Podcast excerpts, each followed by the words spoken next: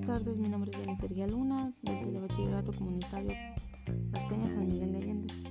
Hoy les traigo un tema en especial, especies de dinosaurios que dominaron México.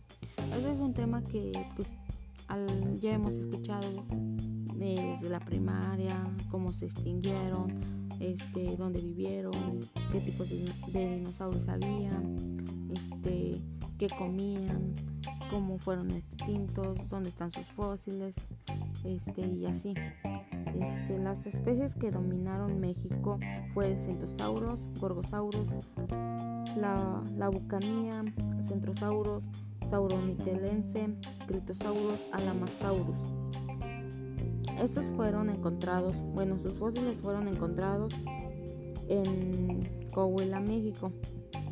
Este, eran destacados porque eran carnívoros, eran excelentes cazadores. Algunos de ellos eran eran herbívoros, o sea que comían vegetación.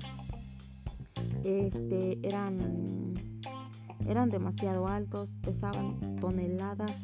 Este, a mí el dinosaurio que más me gustó fue el Centrosaurus, porque pues ahora sí que era destacado entre los demás, porque no era carnívoro, o sea, él, él comía pura vegetación.